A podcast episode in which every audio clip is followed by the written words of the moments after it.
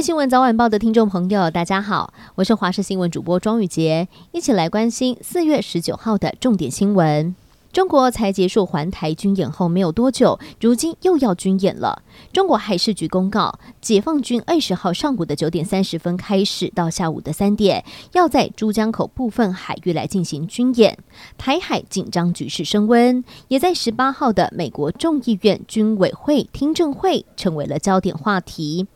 与会的美国印太司令明确地向中国示警，表示要是贺祖失败，美国就要能战胜。而众议院军委会主席也在听证会开场致辞中，直接呼吁拜登政府应该要加快提供台湾武器。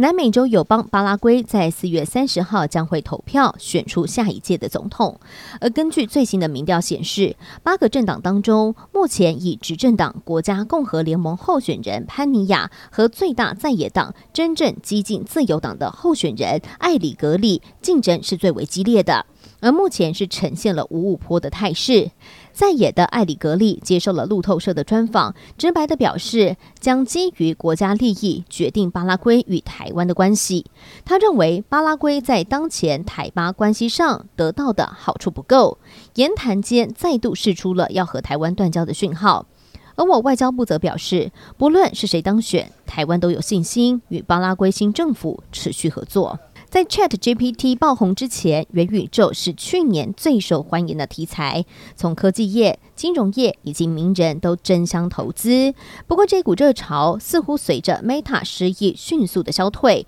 连带也曾经被带飞的元宇宙不动产虚拟地产。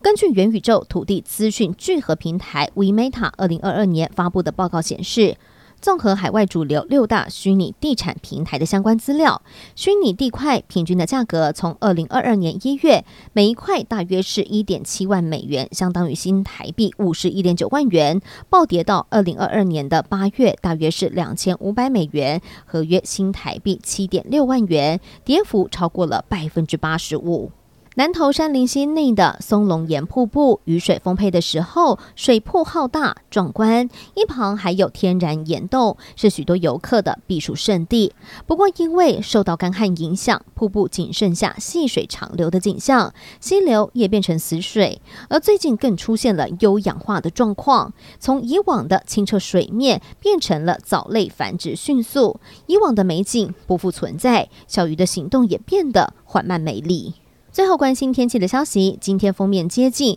暖湿的西南风让天气状况不稳定，西半部地区会下短暂阵雨或雷雨，而且越晚越明显。而今天西半部会先有降雨，东半部则是要留意焚风。到了晚上，降雨会变得更全面。至于到了明天，西半部地区跟东北部的降雨时间会拉长，甚至雨势会比较大一些。明天晚上的北部雨势会趋缓，中南部还有华东地区则是局部的大雨。到了周五，锋面通过之后，雨势才会稍微缓和一些。而要恢复稳定天气，要等到下周一。而希望这一波水汽也可以为中南部地区解解渴。